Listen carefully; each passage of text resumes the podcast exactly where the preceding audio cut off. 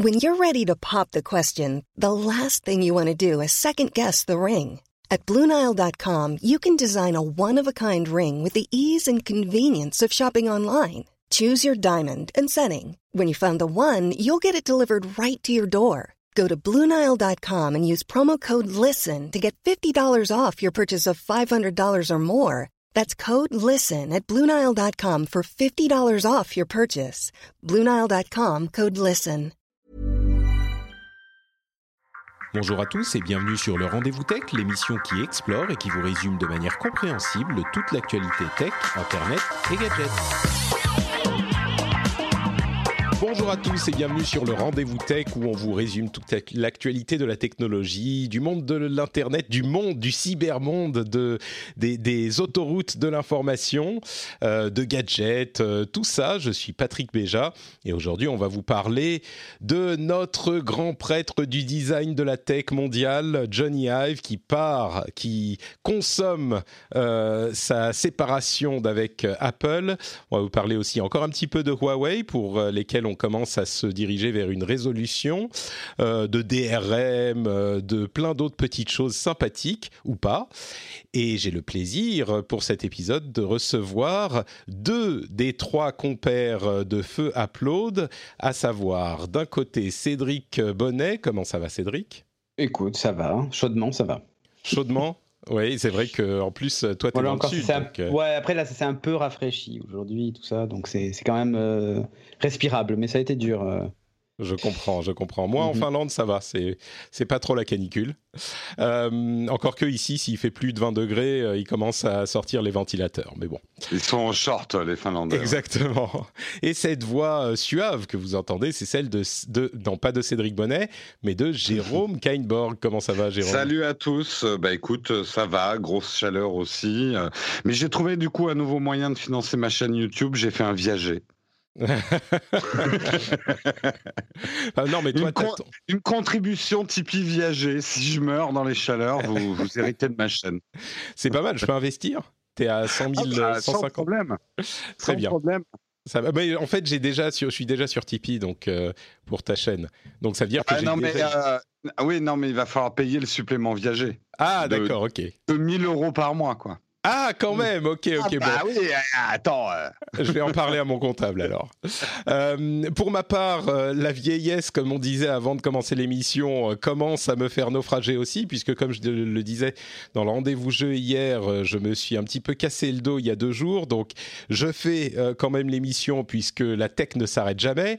Mais si jamais en cours de route, je commence à faire bon, on va devoir s'arrêter euh, avant la fin. J'espère que vous m'en excuserez parce que c'est un petit peu difficile de rester debout, de rester assis ou de rester autre chose que allongé. Euh, mais bon, je, suis vaillant, donc euh, je continue quand même. Et on va parler donc de plein de choses hyper intéressantes. À commencer, comme je le disais, par cette annonce qui a envoyé un, un- un- comment on dit earthquake en français? Un tremblement de terre dans le monde de la tech de Johnny Ive qui part euh, d'Apple. Avant ça, bien sûr, je vais remercier très chaleureusement les auditeurs qui soutiennent l'émission à travers Patreon, qui n'est pas encore en viager, euh, mais peut-être que ça arrivera. Aujourd'hui, je remercie spécifiquement Stéph- Stéphane Jupil, Benjamin Bertrand, Fabien Grange, Yannick Drouel, Maxime et Wilfried, et bien sûr tous ceux qui choisissent de faire euh, continuer l'émission grâce à Patreon. Merci à vous tous. Euh, C'est, vous le savez, hein, c'est très facile de contribuer. Et si vous avez le prix d'un café ou le prix d'une bière à, attribuer à l'émission, n'hésitez pas à aller faire un tour sur patreon.com/slash rdvtech. C'est grâce à vous que l'émission existe.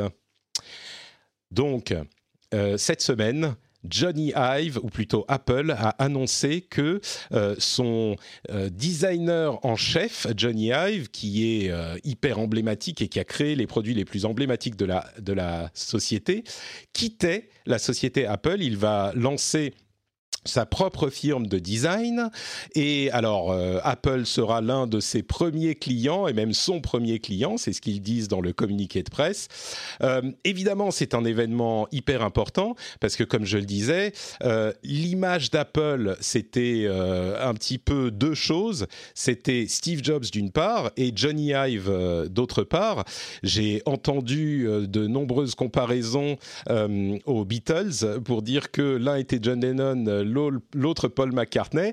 Et donc, puisque l'un a malheureusement péri et que l'autre s'en va, est-ce qu'il reste plus que euh, Ringo Starr et George Harrison euh, chez Apple quoi? C'est un petit peu le, la, préoccupation. Euh, avant de partir, alors n'oublions pas que George Harrison était quand même très important hein, chez les Beatles et on peut pas négliger le rôle ah bah, de Ringo, Starr non plus. Oui, ah mais bon, il n'est pas non plus complètement incohérent de dire que les Beatles sans John et, et Paul c'est pas exactement les Beatles non plus. Donc, euh, mais bon, bref, cette euh, petite euh, comparaison mise à part. quelle est votre première réaction à cette, à cette annonce Peut-être, bah, Cédric, qu'est-ce que tu en as pensé, toi?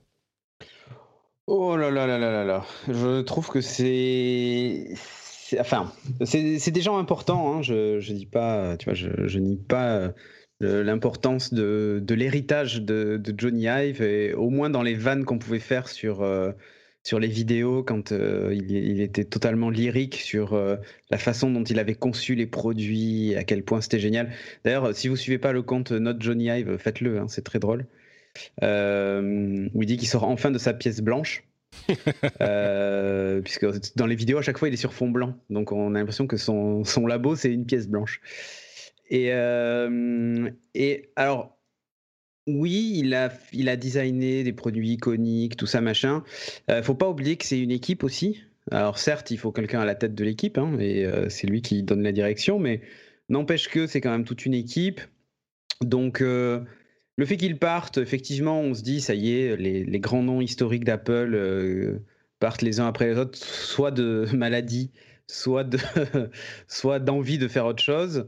Euh, faut pas oublier un truc, il a été précisé quand même qu'il allait continuer à travailler avec Apple, mais je pense surtout que la sensation qu'on a, c'est qu'il euh, a envie de faire autre chose que des produits Apple, tu vois? Hmm. Et euh, pas, pas qu'il s'ennuie chez Apple, hein, je pense qu'il a toujours envie de faire des produits Apple, mais je pense qu'il a envie de faire aussi d'autres trucs. C'est un grand fan d'automobile, par exemple, et peut-être qu'une collaboration avec une marque automobile pour designer euh, soit une voiture, soit, enfin tu vois, ou même des meubles, j'en sais rien, tu vois, mais regarde un designer comme Star qui fait euh, du mobile, des chaises, euh, enfin des box internet et de tout. monter un studio de design avec ses potes, je pense que c'est pour lui aussi une façon de de, bah, de, multiplier les, les envies et je pense que c'est un mec qui est bon, c'est un créatif hein, et il a envie de toucher un peu à tout. Il a peut-être fait un peu le tour des produits euh, chez Apple, mm. faire sortir chaque année un iPhone en modifiant deux lignes. C'est bah, voilà. Moi, je crois que je vais me je pense pas qu'il s'ennuie, mais je pense qu'il a envie de faire d'autres trucs. Moi, je vais, je vais un petit peu euh, prendre le contre-pied. Je pense qu'il s'emmerde euh, et que ça fait un moment qu'il s'emmerde, euh, qu'il a fait beaucoup de choses chez Apple, mais que ça fait maintenant des, des mois, voire des années qu'il a envie de faire d'autres choses. Il s'est plongé à corps perdu dans le design du, du nouveau campus et du vaisseau spatial qui, ouais, sais pas si tu te souviens de ça quand même. Je sais pas si tu te souviens de ça quand même. c'est arrivé à un moment où il y avait des rumeurs de son départ parce qu'il passait beaucoup de temps euh, à Londres euh, et il voulait, euh, il voulait revenir en gros chez lui quoi. Et, et ça, sentait un peu le bon écoute, je vais te donner un, un, nouvel os à ronger, ça sera le campus Apple, ce sera le projet de, pas de ta vie, mais un énorme projet monstrueux qui laissera une marque dans l'histoire, tu vois, c'est un peu ça. Projet architectural incroyable. Euh, et ben, il est arrivé au bout. Et après ça, tu fais quoi? Bon, je pense qu'il a. D'ailleurs, si, non, mais si vous regardez bien le communiqué de, presse, non, je pense qu'il a envie aussi d'autre chose. C'est pas qu'il s'emmerde, mais tu sais, sa vie, elle est pas forcément là-bas. Il a un âge où il a peut-être envie de se rapprocher, euh, pourquoi pas des siens ou autres. Faut pas oublier un truc, c'est que dans le communiqué qu'ils ont fait sur euh, Love From, ils expliquent que. C'est Love Form, ouais. Il y a une faute de frappe, ouais. Ouais, ok. Donc, euh, si, si le projet de société est basé, ils ont dit dans un premier temps en Californie, tu sens arriver le euh, bientôt in London. C'est exactement ça. C'est exactement ça. Il est euh, en train euh, de, de, se séparer d'Apple et moi je pense que s'il voulait y rester, parce que évidemment on en parle comme ça, mais c'est un designer, on en plaisante, mais il a créé les produits les plus iconiques de la marque, mais il a créé les produits les plus certains des produits les plus iconiques du monde et c'est un élément. Tu disais oui, mais il y a d'autres personnes qui font du design. Oui, c'est vrai. Si on veut prendre un petit peu le contre-pied il y a euh, euh, quand même un génie de design chez Apple et c'est Johnny Ive et c'est pas négligeable. Il a fait, euh, il avait commencé. Oui, il a fait des Magic Mouse incroyables qui se chargent par le cul. Alors on va, top, hein. on va pouvoir en parler, mais des produits comme le, le, premier iMac, vous savez, le transparent là, qui a révolutionné la manière dont on pensait au matériel des ordinateurs. Évidemment les iPods, évidemment les iPhones, les iPads, plus récemment les AirPods, bon, ils sont attribués plus ou moins à l'équipe de Johnny Ive, pas une autre équipe. Euh, c'est euh, un, le goût de Steve Jobs était euh, le, truc qui tempérait peut-être ou qui travaillait de concert avec Johnny Ive.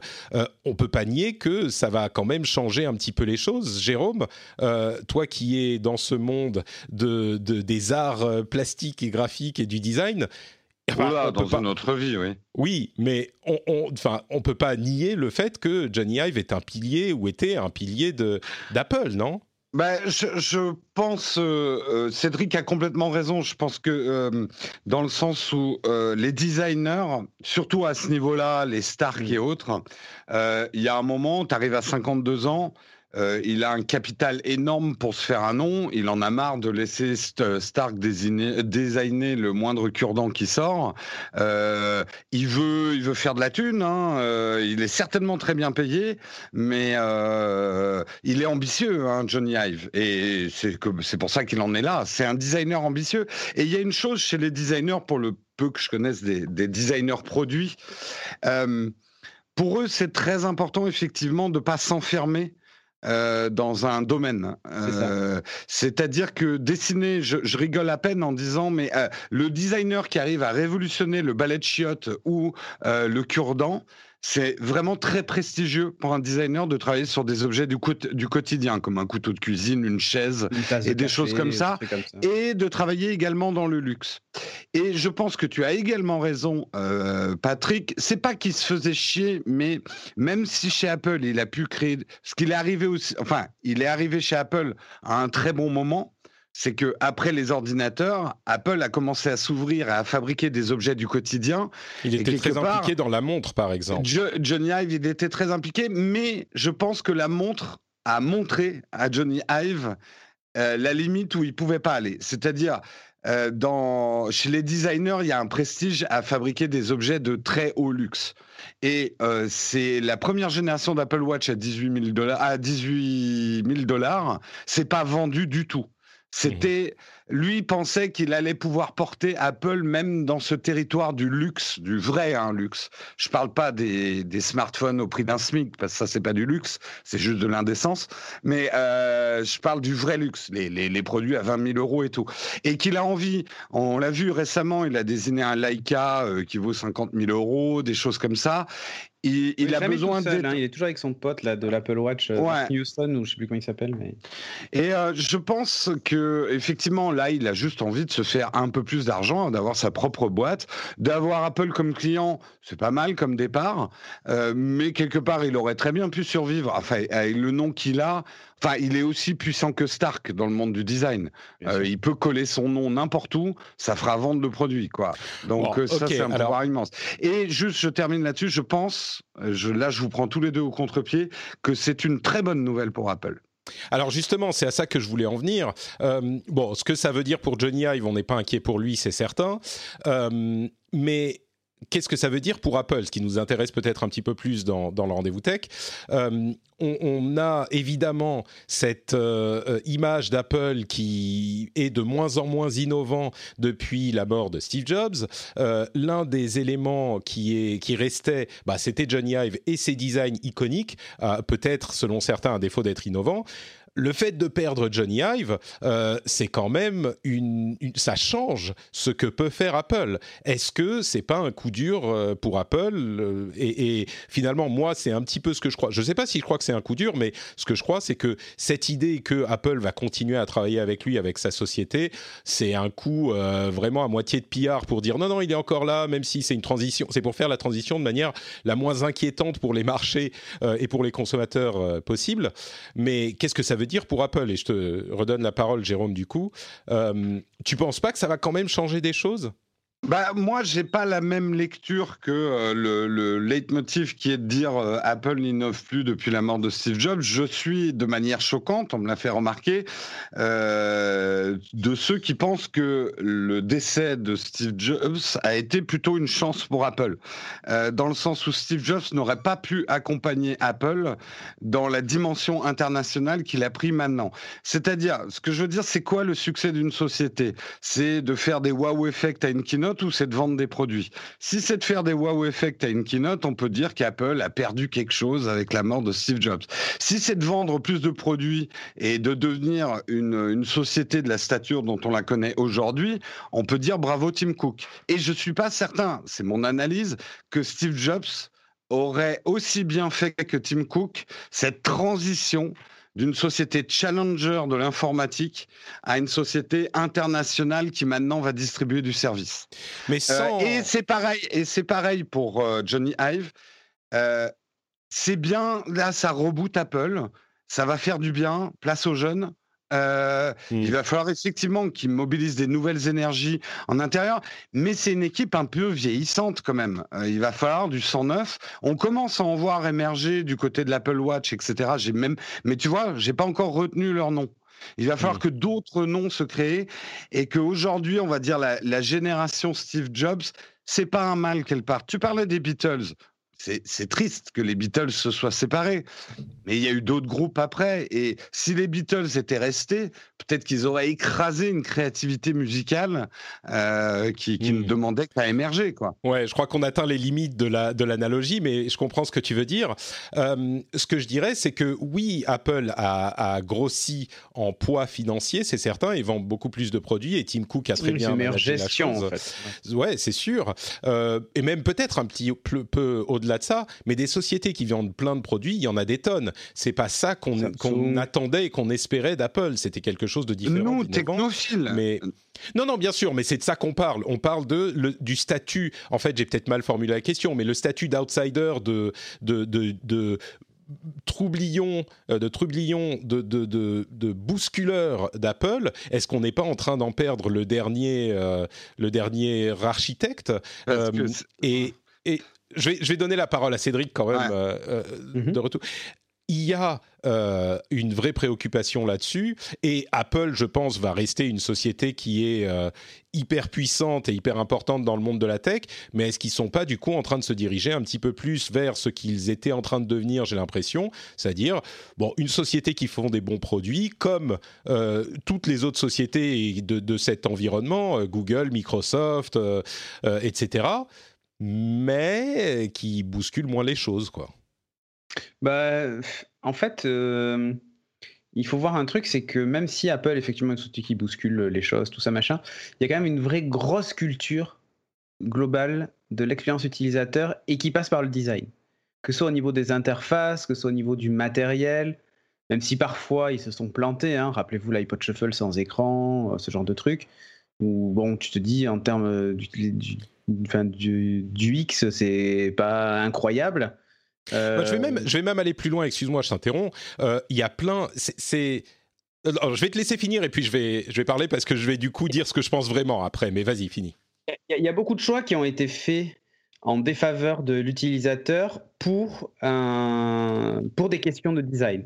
La suppression des différents ports sur les ordinateurs qui a fait polémique. Rappelez-vous la suppression des lecteurs CD sur les iMac pour les rendre plus fins pour aussi des questions de design et euh, l'idée de dire de toute façon plus personne ne les utilise, il est temps de les supprimer et ainsi de suite. Le courage d'enlever, le... rappelez-vous, hein, le connecteur jack sur les téléphones qui avait fait grand bruit, euh, enfin bon bref, tout ça pour des choix de design, de design interne des fois, mais de design quand même, ça, fait, ça fait partie de l'ADN quand même d'Apple. On, ne sort pas un produit qui ressemble à rien. Ils sont assez souvent moqués des PC à l'époque, hein, des PC qui étaient que des cubes, des boîtes beige euh, triste euh, quand eux sortaient des, des iMac, euh, des iMac bah justement le premier grand produit de Flower Power, enfin voilà, qui était qui était gai, coloré et qui changeait de l'informatique traditionnelle. Non, mais, c'est exactement de ça qu'on parle. C'est Johnny Ive qui avait mené cette révolution. Oui, mais ce que je veux dire, c'est que Enfin, Johnny Ive, il a fait des enfants dans son équipe et dans, et dans tout ça. Donc, ah, euh, d'accord. Donc, il y a un héritage. Non, mais il y a un hmm. héritage, euh, Johnny Ive chez Apple. Et euh, je pense pas que le fait qu'il parte, tout d'un coup, les produits vont ressembler à des PC moches, tu vois. Hmm. Euh, je, je n'y crois pas une seconde. Que en plus, alors évidemment, on nous dit ils vont continuer à travailler avec lui, tout ça. Il sera peut-être que là pour donner le, sa vision et Apple l'appliquera ou pas d'ailleurs, tu vois mais mm. euh, il continuera à donner sa vision, à expliquer comment il voit le produit. Et ensuite, c'est l'équipe de design interne à Apple qui fera euh, les choix et qui, euh, qui mm. s'occupera de ça. Et puis, il faut pas oublier un truc on parle du bon goût de Johnny Ive, mais il n'y a pas que du bon goût. Hein. Non, il y, y, a eu des foirages. Je parlais de la souris. Il y a eu des erreurs de design qui sont quand même énormes chez Apple. La poubelle noire, la souris. Souvenez-vous quand même. La poubelle noire, c'est le, le, Mac, Pro, d'avant, de 2013. Ouais. Moi, par exemple, j'ai toujours, j'ai eu toute une époque où, effectivement, ancien graphiste, les produits étaient jolis, mais l'interface ah avec des galaxies euh, pourpres, violettes dégueulasses, là, on aurait dit un jeu vidéo des années 80. Euh, il y, avait du, il y a, toujours eu un mélange d'ailleurs de mauvais goût et de bon goût, je trouve, chez Johnny Hive. Euh, et je trouve que, au contraire, moi, les produits qui sont sortis récemment, que ça soit d'ailleurs en, service, en software ou en hardware, ont une sobriété qui me plaît plus. Là, je, suis en train de regarder le fond d'écran de d'iOS 13. Euh, bah, ça me plaît plus que des fonds d'écran que j'ai vus sous l'ère Johnny Ive. Quoi. Oui, je pense bah, qu'il a évolué. Parce que c'est un gros fan de rétro, hein, Johnny Ive. Il faut pas oublier ça. Hein. Moi, ce que, la, la, partie qui me plaît chez lui, c'est justement le fait qu'il s'intéresse beaucoup à l'automobile et aussi je suis passionné de ça. Et il fait partie d'un jury, entre autres, qui juge des, vieilles voitures. Et qu'elle, pour le coup, euh, c'est en termes de, grandiloquence, de cuir, de chrome à l'intérieur et tout ça, de boutons, de machin, on peut pas dire que ce soit la sobriété absolue. Mmh. Euh, et il y a toujours eu, c'est un peu ce, ce truc-là chez lui de, de, de retrouver des choses très modernes, très simples, très pures et d'autres euh, et parfois au milieu tu te retrouves avec quelque chose qui bah, fait pas du tout moderne ou est un peu rétro euh, voilà. Et bon il y a eu comme on dit il y a eu du bon du mauvais. Et je pense sincèrement que dans ces équipes il a formé des gens des gens l'ont suivi pendant des années euh, pour moi c'est pas la Donc vous n'êtes pas hein. inquiet ouais. Moi, je suis pas inquiet. et peut-être même que justement ça va libérer la créativité ouais, ouais moi je, dis même c'est une bonne nouvelle moi je pense Ouais, moi je crois que je suis euh, au, final sur la, le raisonnement, je suis pas sûr qu'on est tous les trois euh, d'accord, mais sur les conclusions, on se retrouve quand même. Euh, j'ajouterais à la liste des produits douteux l'obsession de, de, finesse qui a conduit au problème de ah clavier mmh. avec les, Mac, les MacBook Pro, que moi j'utilise, mais je suis conscient qu'il y a effectivement ce souci. Les claviers, ils sont pas bons, ils en, a, ils en ont eu trois itérations et C'est ça. Euh, il y a le, la touch bar qui mine de rien est euh, plus que plus flash que fonctionnalité. Et, et bon, c'est quelques exemples. Il y en a d'autres. Il y a des, des choses excellentes comme les AirPods. La mais la batterie du bossu sur les iPhones, c'était pas mal aussi. Hein. c'est moche. La batterie mm. du bossu? Oui, la, batterie euh, avec batterie supplémentaire. ah oui, oui, bon, oui. Euh, mais disons que d'une manière générale, euh, on a tendance à idéaliser le travail de Johnny Ive. Il y a eu des erreurs aussi, et je suis sûr qu'il continuera à, y en avoir. Mais peut-être même que le fait que cette obsession de la forme sur la fonction a été poussée un petit peu trop loin, peut-être en partie parce que Steve Jobs ou d'autres n'étaient pas là pour lui dire non. parfois et que là, euh, oui, je suis d'accord, ça, euh, renouvelle un petit peu les choses, ça rafraîchit euh, le l'équipe. Euh, on a désormais, euh, je ne sais pas si vous vous souvenez, mais il y a quelques années, euh, Johnny Ive était devenu était passé responsable. Il était déjà du design industriel, mais aussi des interfaces homme-machine. Des interfaces, oui, pour iOS 7. Exactement, 7 ou 8, je ne sais plus. 7, 7. Et, et, et, toutes les interfaces homme-machine passaient pour lui, par lui aussi. Et certains ont dit ah oui, mais du coup maintenant il y a quelqu'un qui fait le design industriel et quelqu'un qui fait les interfaces. C'est Evans Hankey pour le design industriel et Alan Dye pour euh, les interfaces. Et donc, ça veut dire qu'il n'y a pas une personne, on a vu Marco Armand dire ça, il n'y a pas une seule personne qui s'occupe du design.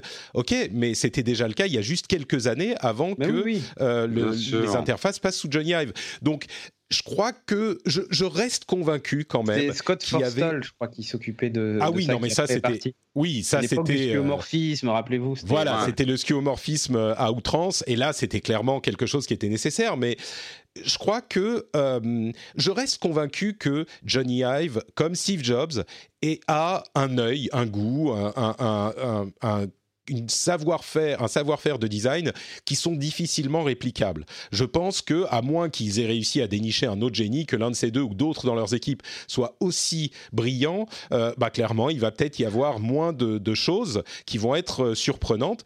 Ça ne veut pas dire que ça donne pas de nouvelles opportunités moi, je pense qu'on risque de se diriger vers quelque chose de, comme je disais, plus comparable à ce que font les autres boîtes. Mais ça ne veut pas dire qu'il n'y a pas des opportunités, on verra. Et, puis on va conclure, hein, parce qu'on a déjà passé un moment là-dessus. Mais vas-y, Jérôme. Non, non, bah, non, non, j'allais, j'allais enchaîner sur autre chose. Donc. Euh. Bah, en deux mots. Plus rien à dire. non, bah, censuré ici, c'est inadmissible, je m'en vais. Allez. Voilà, voilà, j'en ai marre. la, voix du peuple n'a plus son expression. C'est une dictature. Euh, quels sont pour vous les, allez, les deux objets euh, Apple de l'ère Hive euh, que vous préférez? Je donne les miens. Comme ça, je vous coupe l'herbe sous le pied et vous devrez chercher. Euh, moi, c'est le Pencil 2 et les AirPods. Mmh, Cédric? Oui, moi, les AirPods aussi. Et le dernier, Mac, le dernier iPad Pro. Ok. Moi, je dirais, euh, je vais remonter un petit peu plus loin. Euh, je vais dire les EarPods parce que c'est tellement, c'est devenu le fait de les faire blancs, c'était tellement euh, euh, inattendu et bizarre, et c'est devenu un, phénomène de société. Et les AirPods, dont j'ai chanté les louanges dès que je les ai eus euh, dans les oreilles à une époque où tout le monde continuait à les trouver complètement ridicules, et c'est vrai qu'ils ont l'air un peu cons, mais c'est un produit tellement bien designé. tout le monde en a aujourd'hui. Hein. Oui, mais, bien tout sûr. le monde a l'air con. Hein. Aujourd'hui, ouais, c'est ça. l'avantage. Au moins, quand tout le monde a l'air con, t'as plus l'air con. T'as plus l'air con, exactement. Mais c'est vraiment devenu un symbole de, de personnel et de société. C'est assez euh, bon. Et bien sûr, je pense qu'on peut pas oublier euh, le, premier iMac qui, les jeunes ne s'en souviennent pas, mais le premier iMac euh, translucide, ça, ça a complètement, ça a influencé le monde. C'était fou. Mm. il, y en a eu plein. Il y en a eu tellement que. Bon, euh, en, deux minutes pour finir sur Apple, euh, la bêta publique de iPadOS est disponible, enfin de tous les, OS. Euh, Cédric, je sais que tu l'as installé et désinstallé parce qu'il marche pas très bien avec LumaFusion que tu utilises beaucoup.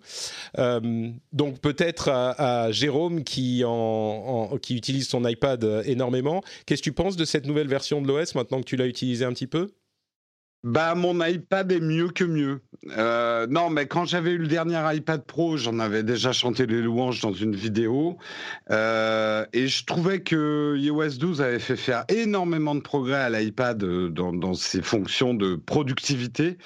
bah là, ils ont encore poussé plus loin et c'est très élégant ce qu'ils ont fait. Il y a des trucs un peu déroutants. Il y a une petite courbe d'apprentissage quand même. Mais c'est super malin ce qu'ils ont fait. Et puis, bien évidemment, le fait de pouvoir avoir un disque dur externe, euh, bah, euh, ça, paraît con. Hein. Ils auraient dû le faire il y a, six ans, mais euh, mais ça ouvre beaucoup de possibilités, tout en gardant ce côté sécurisé d'un iPad. Hein. C'est pas non plus, euh, je vais pas pouvoir installer des points exe sur euh, mon iPad et, euh, et foutre le Bronx. Non, non, il est, il est vraiment bien euh, iPad OS. Bah, en tout cas, pour ceux qui veulent tester d'utiliser un iPad en productivité, c'est bien. Pour ceux qui regardent Netflix sur un iPad, ça changera rien. Hmm. D'accord. Voilà. Moi, je suis, euh, j'attends encore un petit peu. Je trouve que c'est intéressant, qu'il y a des choses pas mal, euh, mais je crois qu'encore une fois, euh, les avancées d'utilisation promises lors de la keynote se sont retrouvées un petit peu déçues de mon côté, mais ça ne veut pas dire qu'il n'y a pas d'avancée. Et comme c'est à chaque fois le coup, et à chaque fois je me dis, oh là c'est bon, on va pouvoir. finalement, moi je peux pas, mais il y a quand même des avancées. Bah, à force de faire des avancées à chaque fois, euh, ça finit par arriver quelque part. Plus lentement que ce qu'ils promettent, mais ça finit. Donc euh, bon, on verra, on en reparlera certainement quand euh, ils sortiront à l'automne tous ces OS. Euh, bah écoutez, on va faire une petite pause rapide pour vous parler de Patreon. Vous savez que Patreon est un système qui permet de financer les contenus que vous appréciez. Comment ça marche? C'est très simple. Vous allez sur patreon.com/rdvtech, vous décidez combien d'argent vous donnez, 1 dollar, 2 dollars, 3 dollars. Euh, vous décidez combien d'épisodes vous soutenez par mois, vous décidez euh, absolument tout, vous avez le contrôle et vous pouvez vous arrêter quand vous voulez. À la fin du mois, l'argent que vous avez euh, payé vous est retiré de votre compte, donc cette petite somme, et euh, vous avez contribué à l'épisode, à l'émission. Vous avez accès à des contenus euh, bonus, à des discussions, peut-être à des euh, différents bonus en fonction de votre niveau de contribution, et vous avez surtout l'immense plaisir de soutenir le rendez-vous tech de la meilleure manière qui soit. C'est le système de financement le plus sain de la Terre, et je vous remercie infiniment de le faire. Comme je le disais, la, la dernière fois, je disais, euh, oui, mais si, vous appréciez l'émission, si vous l'écoutez depuis quelques semaines, quelques mois euh, ou plus longtemps, et que vous devriez expliquer à euh, votre conjoint ou conjointe ou vos enfants ou vos parents pourquoi vous ne donnez rien du tout à l'émission, essayez d'expliquer. Si vous n'y arrivez pas, bah, peut-être que ça veut dire que vous devriez considérer l'idée de, donner une petite somme. je disais ça et sur Twitter, il y a quelqu'un qui m'a répondu, écoute, j'ai essayé de le faire, j'ai pas réussi, donc je suis devenu Patreon. Donc super, bah, mon stratagème de folie marche euh, complètement, donc je le renouvelle. Euh, merci à tous ceux qui choisissent de soutenir. Le lien est juste dans les notes de l'émission, patreon.com slash rdvtech. Vous y allez, même sur votre mobile, ça se fait en deux minutes, montre en main, et vous aurez fait une bonne action pour cet été. Euh, je pense que vous en serez fiers et heureux à l'avenir. En plus, on m'a on m'a dit que ça rend beau et intelligent de soutenir l'émission sur Patreon. Donc moi, je sais pas, mais c'est ce qu'on m'a dit. Ça marche pas toujours. Hein. Cédric, si, toi, t'es beaucoup plus beau et beaucoup plus intelligent. Oui, ça ah va. Oui, oui, Jérôme est moins convaincu, mais, mais faites le test par vous-même, vous verrez. Pourtant, je me mets du Patrick sur le visage tous les matins, mais... On va avancer euh, donc dans les sujets. Euh, euh, de quoi on va parler? Ah oui, Huawei. Donc ça y est, comme on dit en anglais, the other shoe has dropped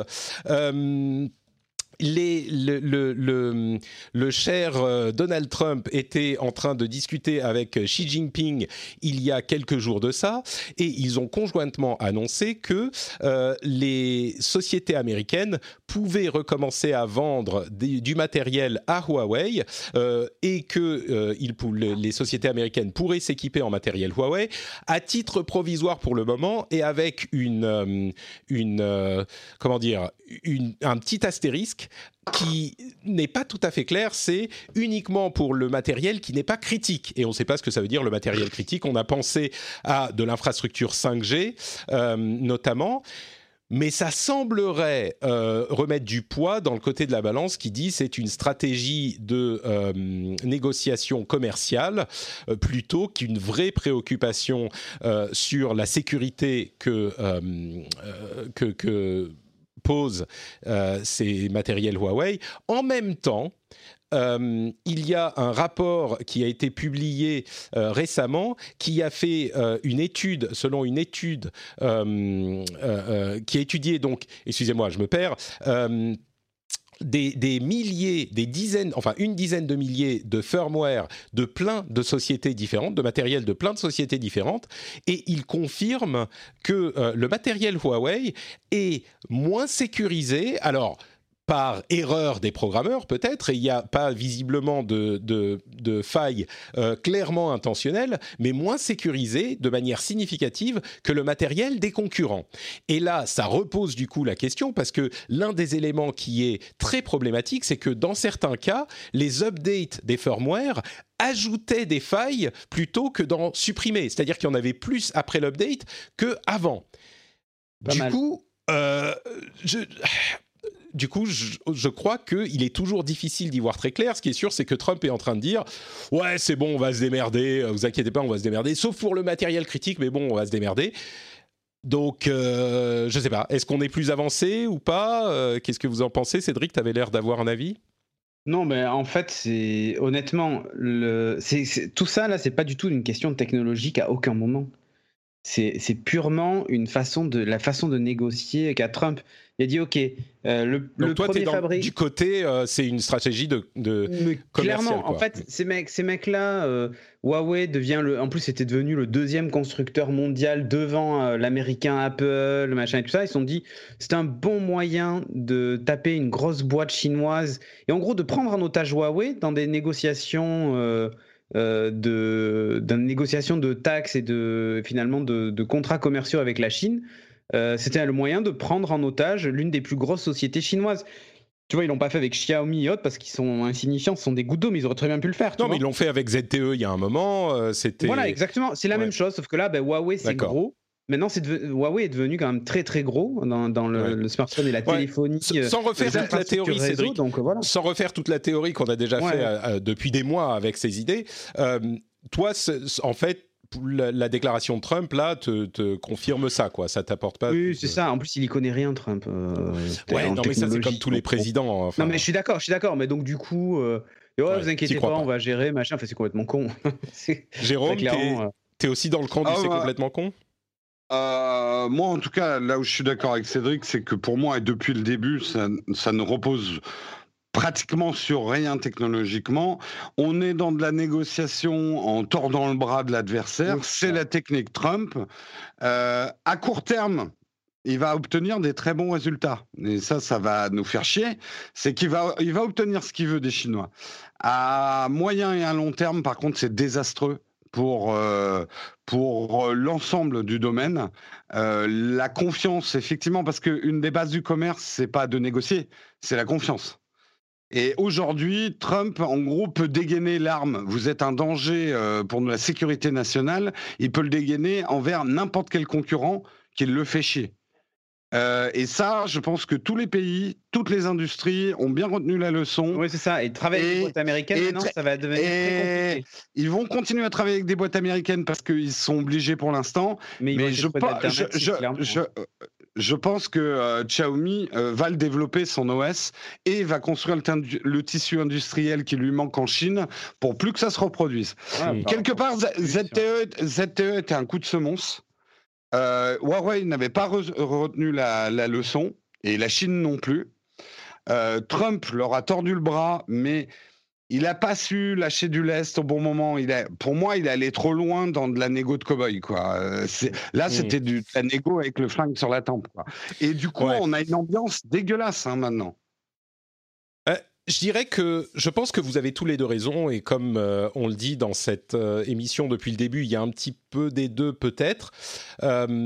mais je reste quand même. Euh, je pense que oui, ça va créer des problèmes pour le futur parce qu'ils vont développer leurs solutions euh, propriétaires, c'est sûr. Je crois qu'ils auraient pu y aller de toute façon. Euh, et je pense que cette préoccupation de la sécurisation des matériels euh, Huawei n'est pas complètement euh, usurpée. La preuve, la qualité de leur firmware est un petit peu préoccupante. Et ne serait-ce que ça, peut-être qu'ils vont maintenant y prêter un petit peu plus attention. Et c'est une bonne chose. parce que, bon, bref. Mais au-delà, je crois que la seule véritable réponse, c'est le partenariat commercial qui continue et, aucun des deux ne peut aujourd'hui se euh, passer de l'autre. Peut-être que ça changera à l'avenir, mais ça aurait changé de toute façon.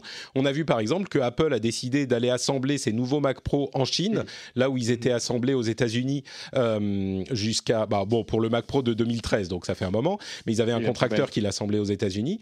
Là, ils vont retourner en Chine. Euh, je crois que c'est comme ça que ça marche. Broadcom, ils en ont besoin en Chine. Euh, enfin, tous ces éléments, Intel, ils en ont besoin, etc tous ces éléments de, coopération commerciale font que euh, le, système euh, fonctionne à un niveau mondial. Et ça, je pense pas que ça s'arrête. Euh, et surtout si finalement les US trouvent un accord avec les Chinois. De toute façon, aujourd'hui, aucun pays, même de la taille de la Chine ou des États-Unis, peut construire un écosystème industriel autour de la tech en autarcie. Euh, le, le, monde s'est mondialisé. On me l'a dit hier, c'est les théories de Ricardo en économie. Donc je, je, je pose ma science. Je sais même pas qui est Ricardo, mais ça a l'air cool comme nom. Euh, mais tout ça pour dire, les pays ont des spécialités.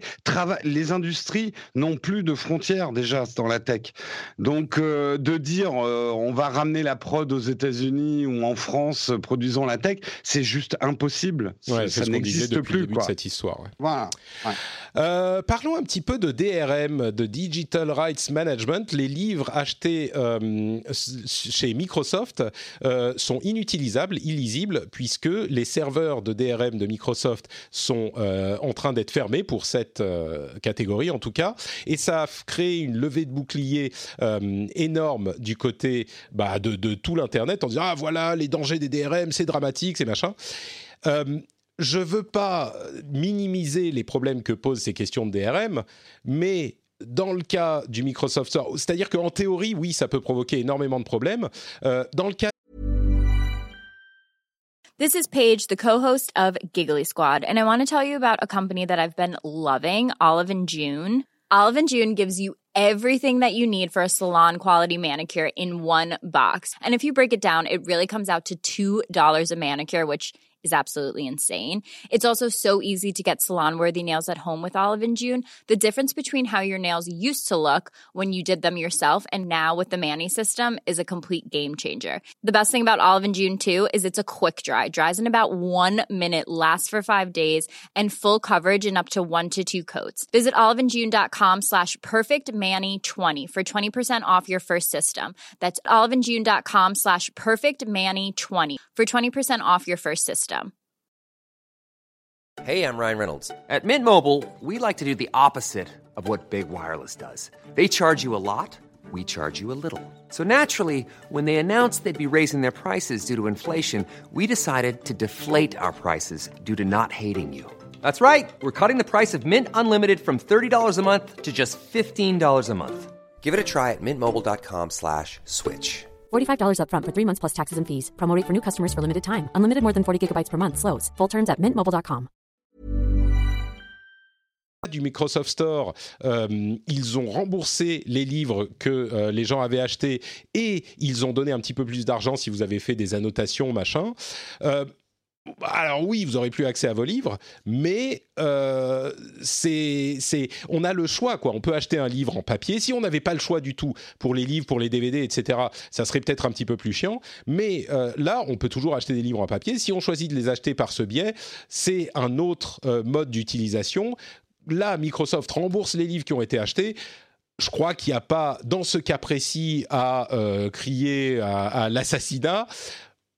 Le, les discussions sur les théories des, DRM restent euh, importantes et qu'est-ce que ça provoque dans notre rapport à, à la propriété. Je suis d'accord, si vous achetez quelque chose qui a des euh, restrictions d'utilisation dessus et qu'un jour le serveur que doit appeler le logiciel pour s'assurer que vous avez l'autorisation de lire le contenu, ben, si le serveur meurt ou que vous n'êtes plus connecté à Internet, ben, au bout d'un moment, vous ne pourrez plus utiliser votre contenu, ok mais je crois qu'on le sait, ou si on ne le sait pas, il faut le savoir et faire son choix en connaissance de cause.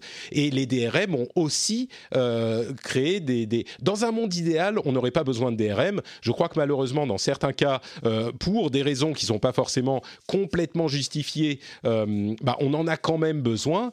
Et ça a créé énormément de choses, ça a permis énormément de choses. J'ai pas cette vision hyper euh, unilatérale euh, des DRM comme euh, une sorte d'instrument du, diable. Est-ce que vous, vous êtes un petit peu plus véhément sur, sur les DRM ou, ou pas? Je sais pas qui veut prendre le. Jérôme, vas-y. Euh, bah, je, je suis pas d'accord avec toi. Euh, je pense que effectivement, aujourd'hui, avec la dématérialisation, j'ouvre un petit peu le chose aux, aux, produits, par exemple, sur Kickstarter, qui se plantent au bout d'un moment et qui, euh, t'es obligé d'être connecté à un serveur, ils disparaissent et du coup, le produit il marche plus. C'est un peu comme un livre que tu pourrais plus lire parce que la société qui a émis ce livre euh, numérique n'existe plus. Je je pense qu'on pourrait faire voter des lois selon il y a une obligation euh, pour euh, ces sociétés qui vendent des produits dématérialisés de euh, de laisser les choses en open source derrière ou en tout cas un accès, une obligation d'accès même si la boîte en elle-même disparaît ou de donner le code source ou et donc pour moi les DRM rentrent là-dedans quelque part Microsoft aurait très bien pu libérer les DRM en tout cas pour les gens je sais, c'est compliqué techniquement, on va me dire c'est pas possible et tout. Moi, je raisonne d'un point de vue de consommateur. Euh, tu dis ils ont été remboursés, ouais, mais c'est comme si on te disait euh, que tu avais acheté un truc, mais bon, on va vous le on va vous le reprendre, on vous donne un petit peu d'argent et que tu avais créé un attachement, je sais pas, à ce livre ou qui te servait. Euh... Oui, il y a des limites quand même dans ces analogies parce que comme je le disais, d'une part, tu as le choix d'aller acheter un livre physique, mais et puis là, tu peux partir sur des extrêmes et des analogies. C'est déjà très très rare ce qui est en train de se passer avec le Microsoft Store. La, raison pour laquelle il le ferme, c'est qu'il y avait quasiment personne qui l'utilisait. Bien sûr, on va avoir une personne qui l'utilisait qui nous envoyer un mail en disant si si moi je l'utilisais. Ok, évidemment il y en avait, mais tu prends des exemples qui sont euh, pas extrêmes mais qui sont euh, rares et on en tire des conclusions sur l'ensemble des DRM. Euh, non ouais ce, que je veux dire, c'est que, même si c'est une petite exception, un petit truc, aujourd'hui, on va basculer de plus en plus dans des biens immatériels qu'on achète, et le consommateur, aujourd'hui, a besoin de garanties. Euh, c'est ça que je, c'est juste ça que je veux dire. Je parle même pas du, que le Microsoft Store, mais aujourd'hui, moi, j'ai besoin d'avoir la garantie que mon produit euh, durera, même si la société qui me l'a vendu ne dure pas. Bah, il y en a pas avec les DRM. Tu, ça ne marche pas comme ça. Donc ton choix, c'est pas de, de, forcer euh, la, non-utilisation des DRM. Ça, tu le fais en n'en achetant pas des produits DRMisés. Tu le fais en allant acheter des CD qui sont toujours disponibles, ou même des MP3 qui n'ont pas de DRM. Tu le fais en achetant des livres physiques. Euh, tu vois, c'est ton choix, il existe. Il est juste pas celui que tu aimerais. Euh, mais bon, ça, c'est c'est pas comme ça que les choses marchent. Tu vois ce que je veux dire? bah, oui, mais si les gens n'achetaient pas des DRM, euh, des trucs avec DRM, eh ben peut-être que ça ferait bouger le marché, mais ça rend des services que les gens apprécient. Mais c'est justement ce que je suis en train de dire, euh, c'est que euh, que ce soit les DRM ou autre chose, c'est pas des bons signaux pour le marché du dématérialisé que de dire vous aviez qu'à acheter une version papier. Ouais, ce que je veux dire, c'est que je crois que le marché du dématérialisé se porte très bien, même avec les DRM. C'est ça mon, tu vois, on prend l'exemple du Microsoft Store, effectivement, parce qu'il est problématique, mais il est très rare. Euh, oui, enfin, on pourrait parler des jeux. Enfin bon, on va pas. Non, non, mais, t'as raison, t'as raison. On pourrait parler de jeux vidéo. Sur la durée de vie des jeux vidéo, euh, l'obsolescence programmée d'un bien immatériel, euh, c'est un peu ce, ce que donne comme signal ce genre d'histoire.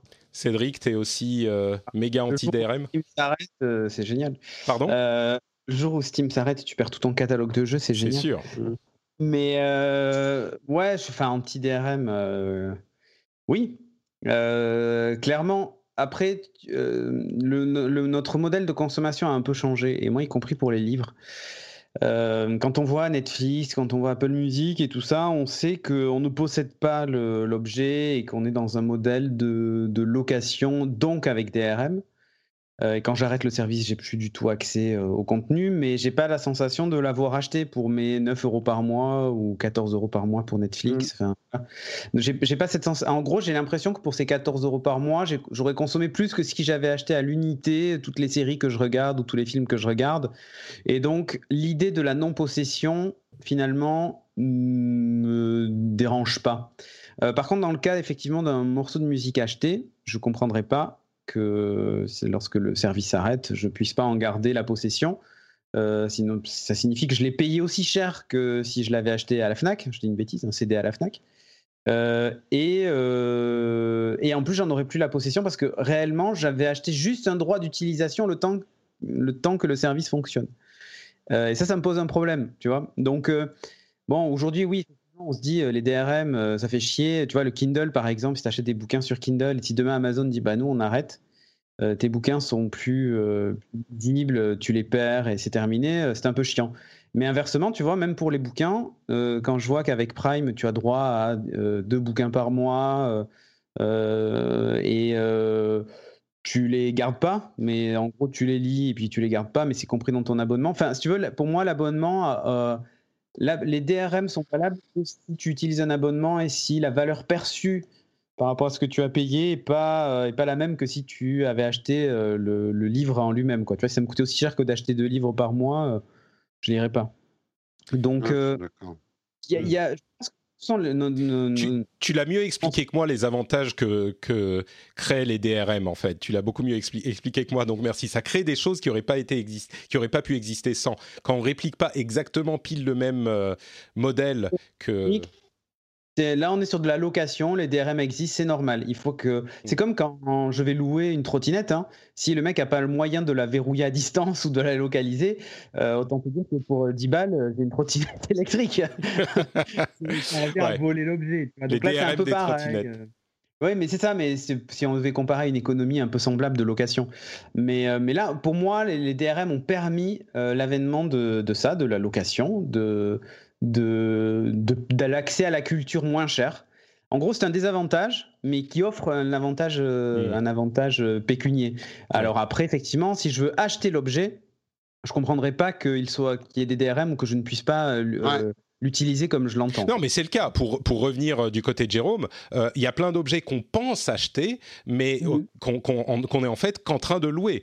Euh, oui, tout ce qui est film acheté sur iTunes, tous ces mhm. livres-là, les, mhm. on pense les acheter, mais en fait, c'est pas le ah cas. dans mais... Attends, après vous, moi je suis 100% d'accord avec Cédric. Quand le contrat est clair et que c'est de la location, la perception par le consommateur, Ok, le service disparaît, bon bah euh, voilà, c'est comme ça.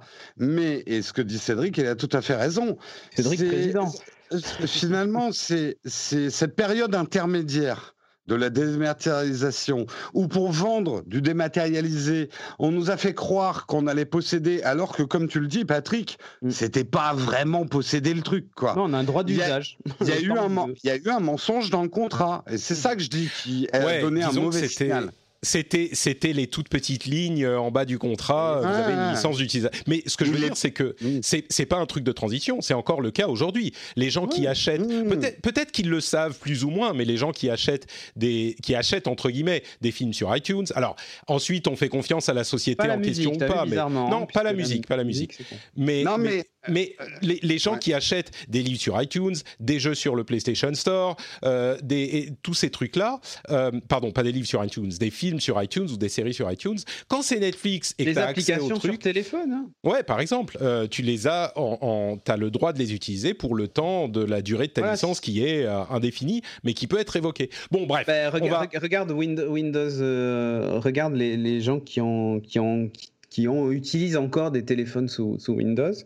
Euh, quand tu vois que WhatsApp va cesser de fonctionner, euh, ou ouais, je crois qu'ils sont plus très nombreux. Hein, mais... Oui, non, mais il y en a quand même quelques-uns. Mais ce que je veux dire, c'est que des gens qui auraient pu acheter des applications se retrouvent avec des applications inutilisables et de l'argent mmh. dépensé. Donc euh, bon, ouais. c'est pareil. Hein, tu vois, si un jour demain Apple dit, ben, on arrête les téléphones, on arrête les mises à jour d'iOS et les apps fonctionneront plus, ben Ouais, le, problème, le problème, c'est que oui, il y aurait peut-être des solutions, juste vendre les trucs et enlever les DRM. Effectivement, ça serait possible. Et je crois que concrètement, dans la pratique, ça changerait pas grand-chose parce que tous ces trucs sont déjà disponibles relativement facilement. Si tu sais où aller chercher sur le dark web, bah tu peux les trouver. C'est un petit peu chiant, mais c'est possible.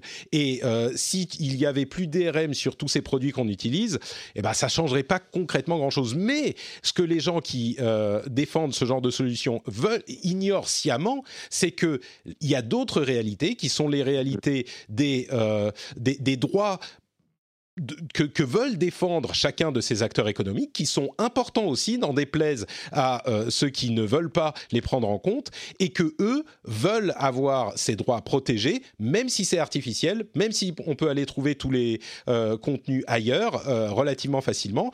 Et sans ça, ils voudraient pas se lancer dans le truc. Et c'est un truc à prendre en compte. C'est important de le prendre en compte. Donc, bref, bon, on va on va s'arrêter là sur les DRM. On pourrait refaire tout le débat sur les DRM pendant des heures, mais je vous propose qu'on avance. Parfait. Ok. Euh, L'UFC Que Choisir a euh, déclaré la guerre à Android et en particulier à Google Maps sur Android. Euh, ils ont fait une petite vidéo édifiante où ils vous montrent, regardez, Google garde vos données pendant des, mois et des années. Ils savent où vous allez toute votre vie. Ils peuvent savoir absolument tout ce que vous faites. Alors c'est vrai. mais et ils disent, on va réclamer à, Android 1000 euros par utilisateur, donc vous pourriez garder 1000 euros c'est une technique qui, moi, me semble être quelque chose de, de vraiment... Euh, c'est un coup de com', en fait, de, de l'UFC que je choisir. Euh, D'autant plus que, en gros, ils ont valorisé ça à 1000 euros par. Euh, non, mais au-delà de ça, c'est genre bon, on va trouver un gros, on va taper dessus, on va faire une vidéo qui fait du, du bruit. autant j'adore l'UFC que choisir et je pense que ces organismes sont hyper importants. Autant là, je trouve que c'est ça vraiment, enfin quasiment aucune chance de, d'aboutir, et ils le savent. Euh, et oui, on, Google garde nos données de localisation, mais ils nous fournissent les outils, comme on en a parlé depuis pas si longtemps que ça, mais ils les fournissent désormais pour supprimer automatiquement au bout de 3 mois ou 18 mois toutes nos données. Euh, bon, c'est, je trouve que c'est pas les trucs qui font avancer le suivi. En fait, le truc, c'est que il, ne faut pas oublier un truc, c'est que euh, ils disent que les informations sont collectées, certaines informations sont collectées sans l'accord explicite de l'utilisateur. C'est-à-dire que. En gros, ils n'ont pas lu les petites lignes. Ben, oui, et surtout, il euh, n'y a pas un endroit pour accepter ou refuser ces petites lignes. Hmm. Euh, et, accessoirement, euh, enfin, ils ont révélé, enfin, c'est pas nouveau, on le savait, mais un téléphone sous Android te géolocalise 340 fois par jour en moyenne. Hmm, hmm. Donc, c'est colossal. Mais en même temps, tu sais, c'est souvent, c'est toutes ces petites fonctionnalités, vous savez, qu'ils ont rajouté à Google Maps, du genre les, euh, les, le taux d'affinité, tout ça, les trucs on se dit ah, c'est vachement bien pensé. Euh, mais en fait, c'est fait comment? Bah, Quand vous restez une heure dans un restaurant, euh, votre smartphone Android vous a localisé pendant une heure dedans. Il se dit bon, bah, il a déjà été dans ce restaurant. Quand je vais chercher un autre restaurant, vu qu'il a l'habitude de visiter ce type de restaurant, et eh ben, on va, on va afficher un taux mmh, d'affinité élevé, et ainsi de suite. Mais ces services-là, faut pas se leurrer. Hein. Comment est-ce que le sait Google Il n'est pas devin? Donc, euh, donc du coup, bah, ça fonctionne par la géologue, mais c'est pas précisé. Et c'est ça que ça qui leur reproche. Moi, pour faire l'avocat du diable, je trouve qu'il y a une chose intéressante, mais je suis d'accord avec toi, Patrick, c'est un peu putaclic ce qu'ils ont fait, mais c'est putaclic dans le bon sens. Euh, là, il y a le Sénat américain aussi. Je trouve ça très intéressant de commencer à mettre des chiffres sur notre data de la valeur monétaire pour qu'on se rende compte. Et aujourd'hui, si tu prends les calculs du Sénat américain ou ce calcul-là, le data d'une personne représenterait à peu près 250 euros par an de valeur pour Google. Eh ben, je trouve que à des gens qui n'y connaissent rien et qui s'y intéressent pas comme nous, tu leur dis ouais ton, ton, ton smartphone Android, tu l'as payé pas cher, mais rajoute 250 euros dessus euh, que tu as payé en data ça donne une autre perspective. Je mmh. Je dis pas que c'est la vérité, mais ça permet d'ouvrir le débat en tout cas, que nos data ont de la valeur. Donc autant qu'on marchande bien avec Google, quoi. Je trouve que effectivement c'est une idée intéressante de chiffrer ces choses et, Google, on en parlait la semaine dernière, ils vont se battre bec et ongle contre cette idée, mais je pense que c'est une direction intéressante. Justement mmh. à propos de données, euh, Quant, le moteur de recherche français euh, qui ne vous traque pas, a euh, dévoilé un système intéressant pour personnaliser vos résultats de recherche sans avoir vos données. C'est un système qui s'appelle Mask avec un Q comme le Q de Quant.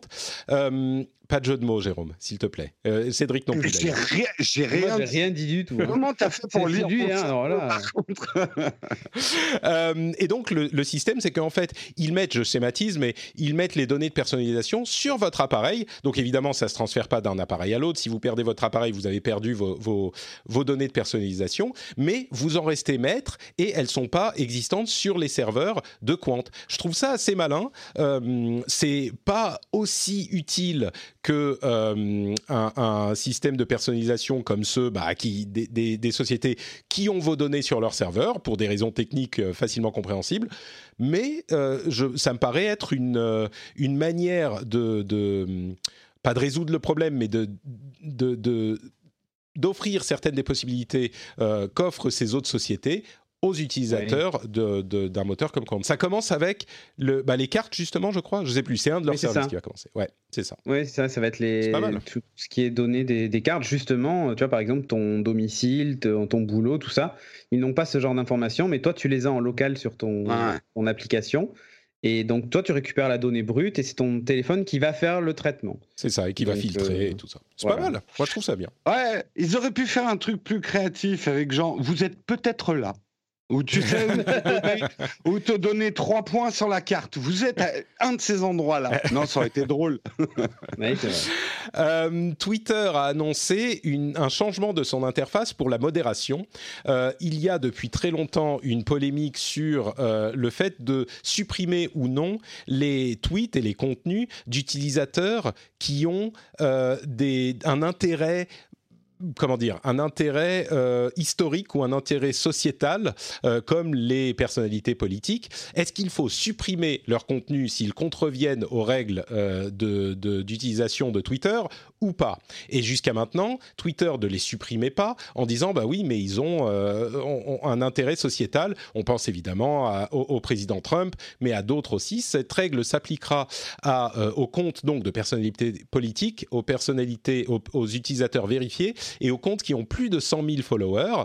Euh, quand ils contreviennent aux règles d'utilisation, Twitter ne va pas supprimer leur tweet, mais afficher une sorte de, de, masque sur le tweet qui dit ce tweet contrevient à nos conditions d'utilisation. Vous pouvez cliquer ici pour le voir quand même. On ne le supprime pas pour telle et telle raison, mais euh, en gros, euh, ce qu'ils ont fait, c'est pas bien. Et je ne sais pas ce que vous en pensez. Moi, je trouve que c'est une bonne solution en fait. Je sais qu'il y a des gens qui se disent euh, ah mais qu'est-ce que c'est que ça? Les règles doivent être les mêmes, pour tout le monde. S'ils font des trucs qui sont pas acceptés, bah il faut les supprimer. Moi, je trouve que c'est presque plus efficace. Alors évidemment, ça sert les intérêts de Twitter qui vivent sur la controverse et sur ce genre de trucs qui amènent des utilisateurs et qui font circuler les tweets. On est d'accord. Mais au-delà de ça, je pense qu'il y a effectivement un, argument valable à dire bah ces tweets ont euh, un intérêt au-delà du tweet lui-même, supprimer le compte de euh, Donald Trump, ça poserait d'autres problèmes que simplement le fait de supprimer le compte de Donald Trump. toute personne un petit peu objective en conviendra. Mais le fait de, les masquer en disant là, ce qu'ils ont fait, c'est pas bien, sans le supprimer pour qu'ils disparaissent de l'existence, moi, je trouve que ça, ça me semble être un bon compromis. Peut-être que ça ne le sera pas dans la pratique, mais euh, ça me semble être un bon compromis qui part à toutes les critiques. Genre, les gens qui, qui crieraient à la censure, par exemple, euh, bah, c'est plus vraiment de la censure. Qu'est-ce que vous en pensez? Bah, bah le problème, euh, vas-y Cédric, pardon. pardon. Je, pense que ça, ça va dans le sens où Trump a énormément critiqué Twitter en disant qu'il faisait taire les voix de certains conservateurs. Hein. Bon, ah bah, c'est la mode sur toutes les sociétés de la tech en ce moment. Oui.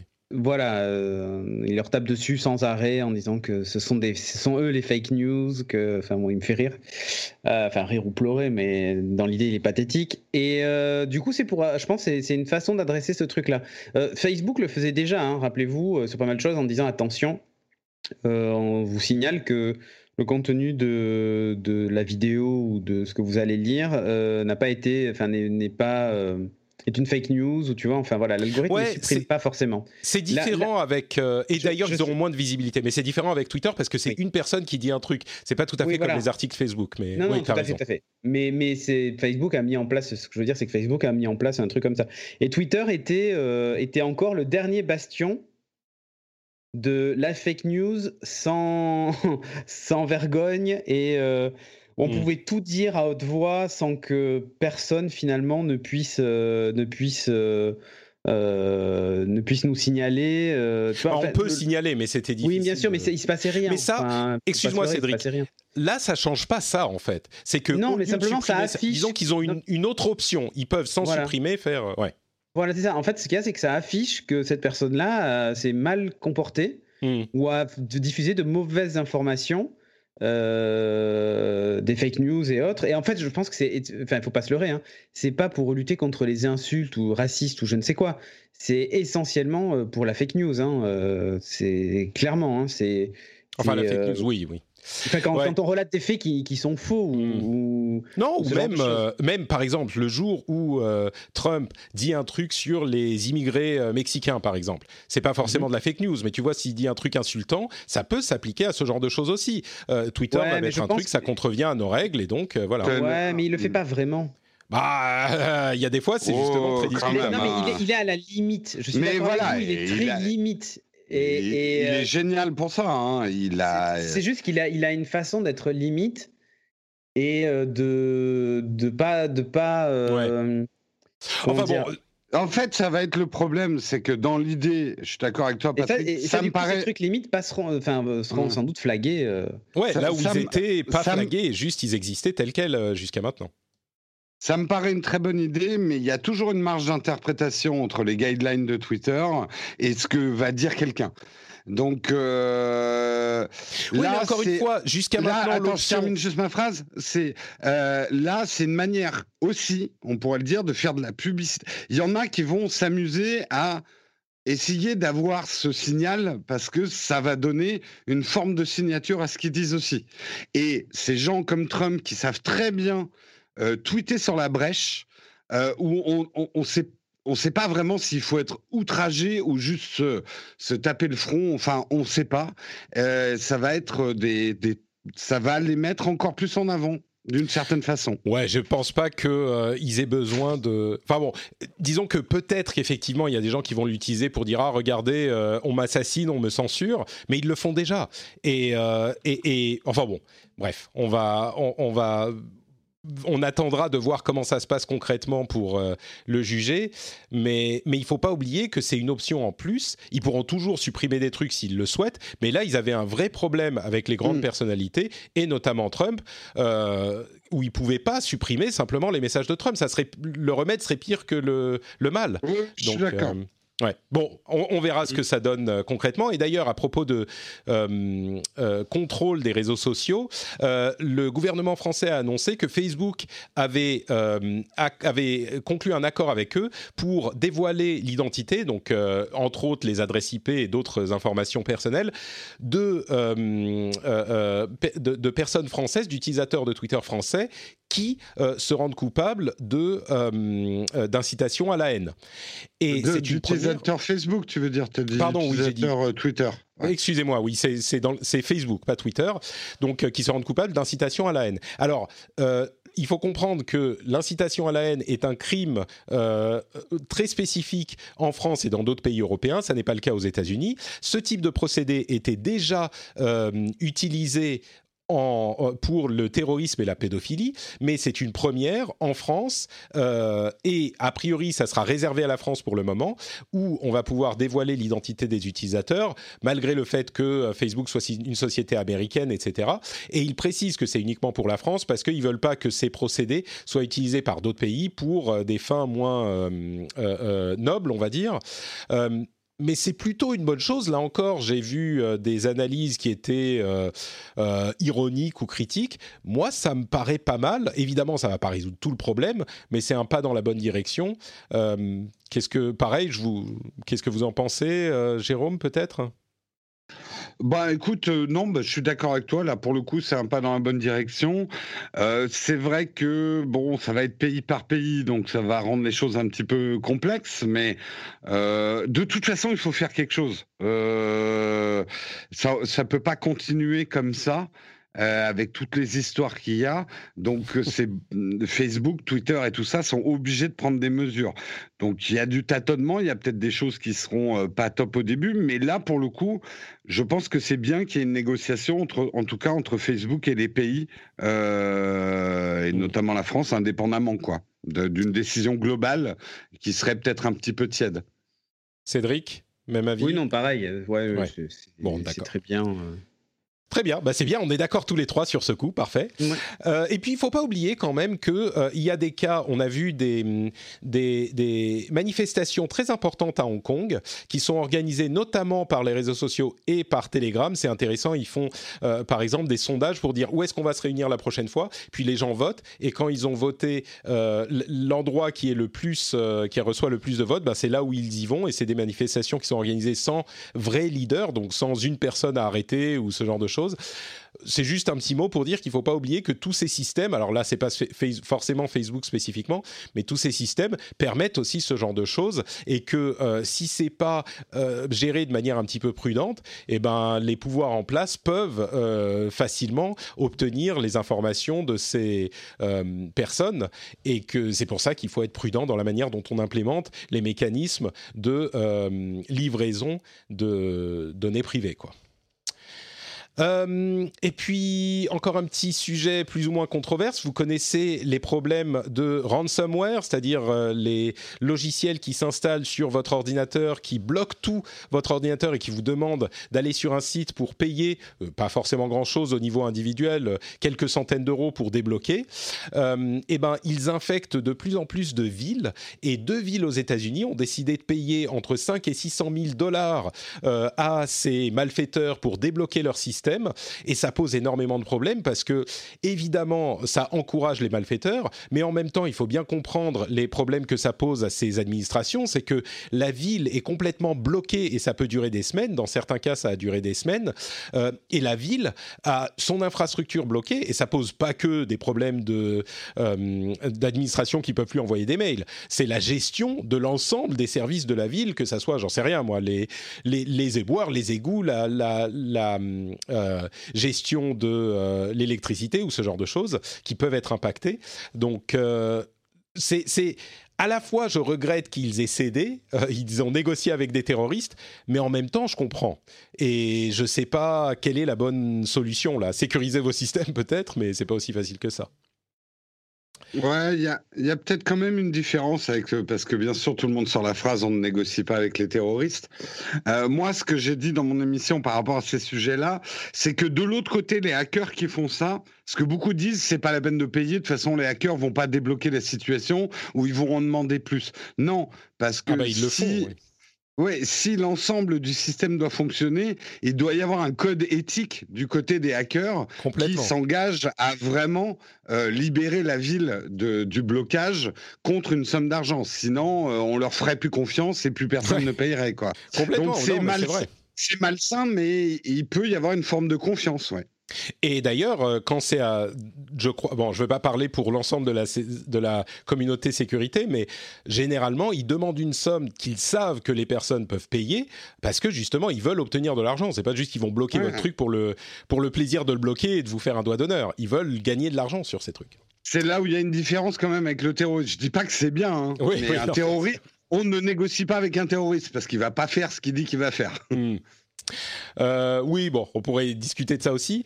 Euh, vous connaissez Jetson, le Pentagone a créé un, appareil qui va analyser euh, l'identité, qui va, qui va comment dire, qui va identifier des personnes en observant avec grâce à un laser les battements de leur cœur. Ça marche jusqu'à 200 mètres, ça prend environ 30 secondes pour être effectif, et ils pointent le laser sur vous et ils peuvent vous identifier.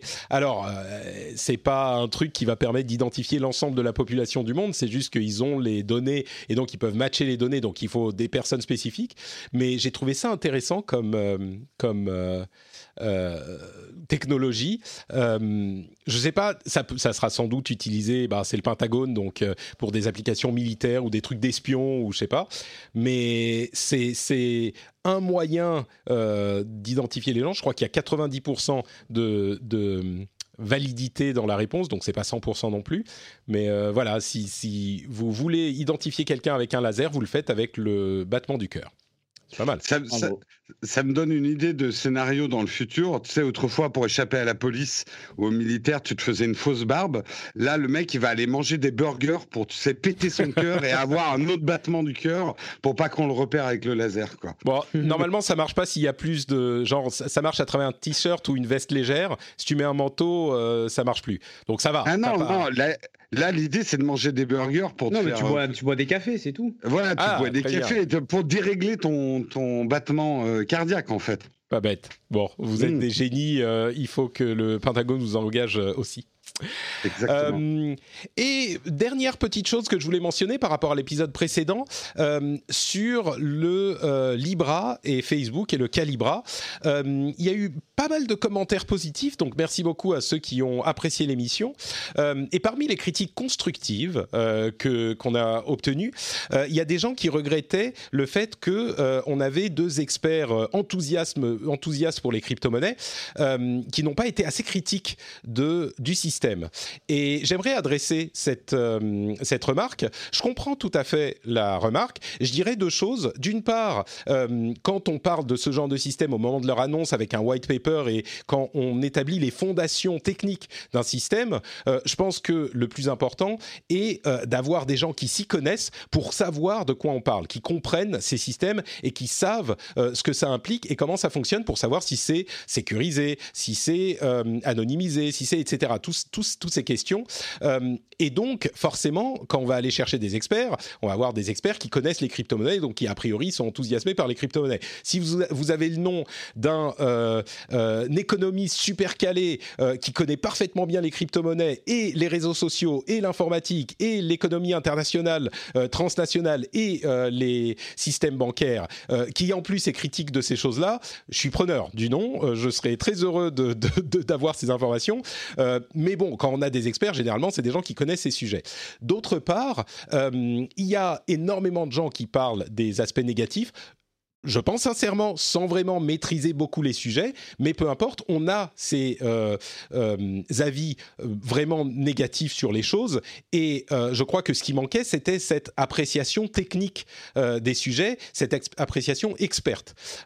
donc c'est ce que j'ai essayé de créer et de, fournir aux, auditeurs. Et au-delà de ça, j'espère qu'on a été suffisamment prudent sur le sujet. Si on l'a pas été, peut-être que c'est une erreur de ma part, mais euh, qu'on a été suffisamment prudent parce que je crois qu'il y a plein de gens qui disent ah bah oui mais ça pourrait merder oui, effectivement, ça pourrait. Il y a plein de choses qui pourraient. Et je crois qu'on l'a dit, ça pourrait merder. Il y a des trucs qui peuvent bien, se passer, mais c'est pas sûr. S'ils réussissent leur pari, euh, ça pourrait donner ça. On a mis quand même euh, des petites, euh, des petits garde-fous sur nos analyses, mais avec des ça pourrait, je crois qu'on quitte un petit peu le domaine de l'analyse factuelle et qu'on part dans la grande spéculation. Bien sûr, on a fait de la spéculation, mais on a essayé de rester dans le concret qu'on et je crois que c'est pour ça euh, qu'on a eu cette oui, effectivement, un petit peu peut-être coloration dans notre analyse, mais à ce lancement, c'est forcément nécessaire. On continuera à couvrir la chose euh, au fur et à mesure qu'elle se développe. Je crois que vous allez voir euh, arriver petit à petit des applications concrètes qui vont prouver ou euh, contredire ce qu'on a estimé, et puis on pourra le juger à ce moment. Mais je reste euh, très fier de la manière dont on a analysé la chose dans l'émission, et même si on, on, a, on en a parlé pendant 40 ou 45 minutes, et malgré ça, il y aurait encore eu des choses à dire, mais on en parlera encore, encore pendant longtemps. Et voilà, je voulais juste parler de ce sujet euh, très rapidement euh, et vous expliquer pourquoi on avait, bah oui, des enthousiastes des, crypto-monnaies, parce que c'était nécessaire pour faire une analyse pertinente de la chose à ce stade. Euh, donc voilà, merci beaucoup pour les remarques. Comme je le disais, énormément de gens qui ont été euh, euh, très positivement, euh, comment dire, qui ont vraiment apprécié l'émission. J'ai encore des, des remarques ces jours-ci de gens qui disent c'est la meilleure analyse que j'ai vue du sujet. Donc merci beaucoup à vous, on y a mis le temps et l'énergie.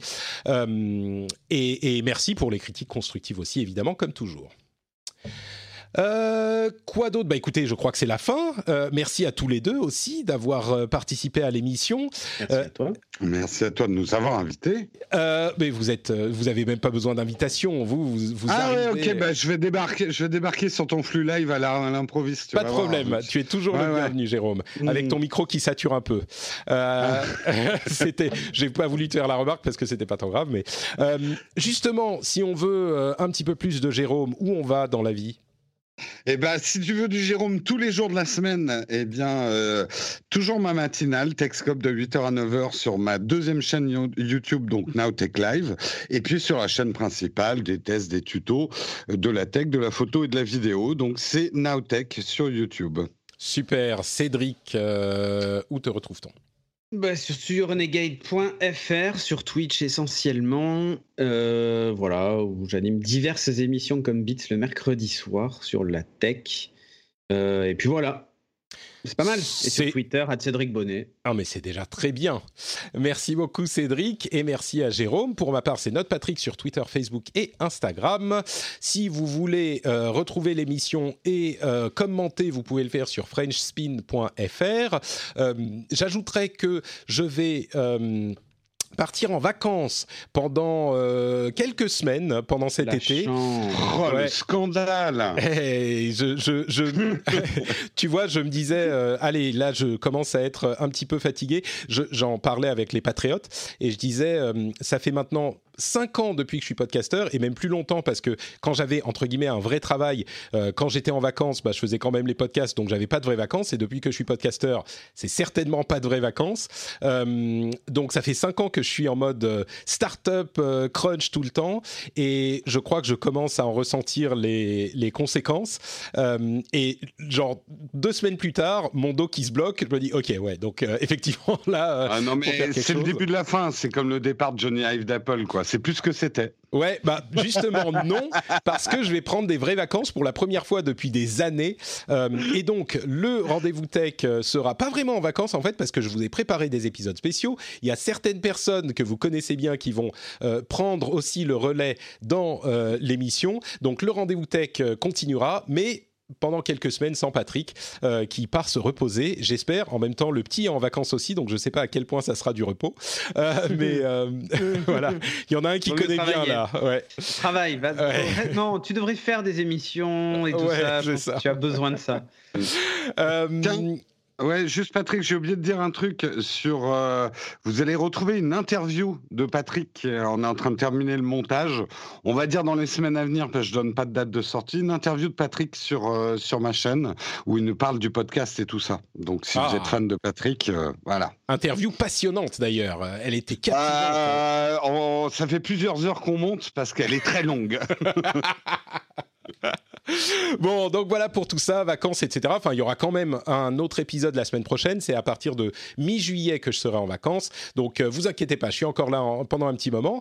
Et euh, bah, c'est tout. Bah, justement, on se retrouve la semaine prochaine. Ah oui, bien sûr, Patreon, patreon.com slash rdvtech. Depuis votre téléphone, là tout de suite, deux minutes, et vous devenez un euh, patriote. Et vous serez fier, heureux, les cheveux qui poussent, vous perdez du poids, tout ça. C'est magique. Ouais, ouais, alors les cheveux qui poussent. N'en parlons pas. Hein. Ouais, et pour la perte de poids, je préfère la méthode Cédric. hein, mais bon, après, je pas, je veux pas C'est- foutre la merde. hein. Ouais, ouais. Bon, donc on va se contenter de... Bah, on va s'arrêter là et on vous donne rendez-vous dans une semaine. Ciao à tous